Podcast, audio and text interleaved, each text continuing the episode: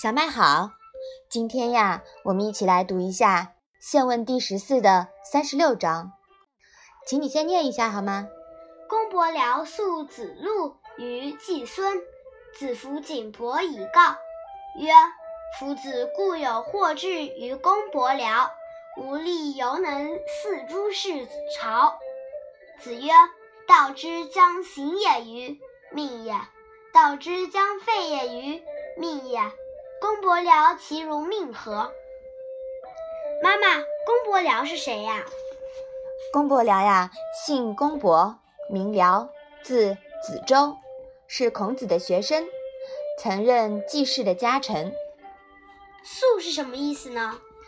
这个素字啊，看上去很陌生、很复杂，是吧？嗯，它呀，跟我们现代的这个诉说的诉是一样的，意思呢是告发、诽谤。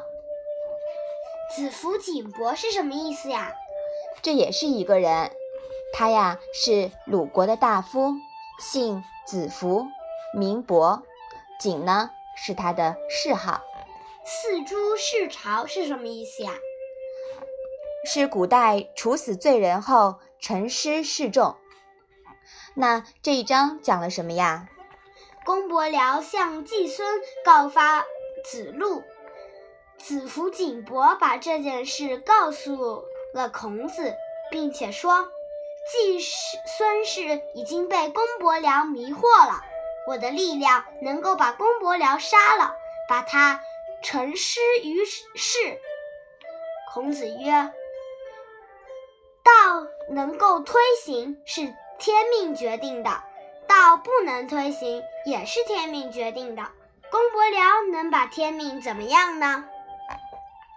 在这一章里啊，孔子又一次谈到了自己的天命思想，道能否推行，在天命而不在人为，也就是所谓的谋事在人，成事在天。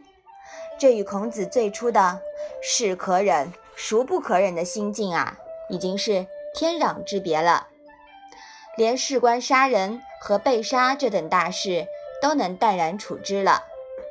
悟道之人呀，就是这么任性。从另一方面来看，孔子已经看到周朝的灭亡不可避免，他也就不再余守周礼，反而有点期待新的秩序建立了。难怪毛主席评价孔子说：“孔子也是革命的。”好，我们把这一章啊再来读一下。公伯僚诉子路于季孙。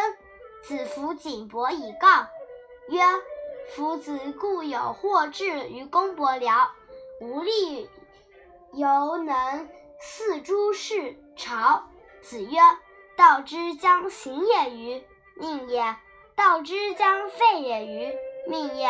公伯僚其如命何？”好的，那我们今天的《论语》小问问呀，就到这里吧。谢谢妈妈。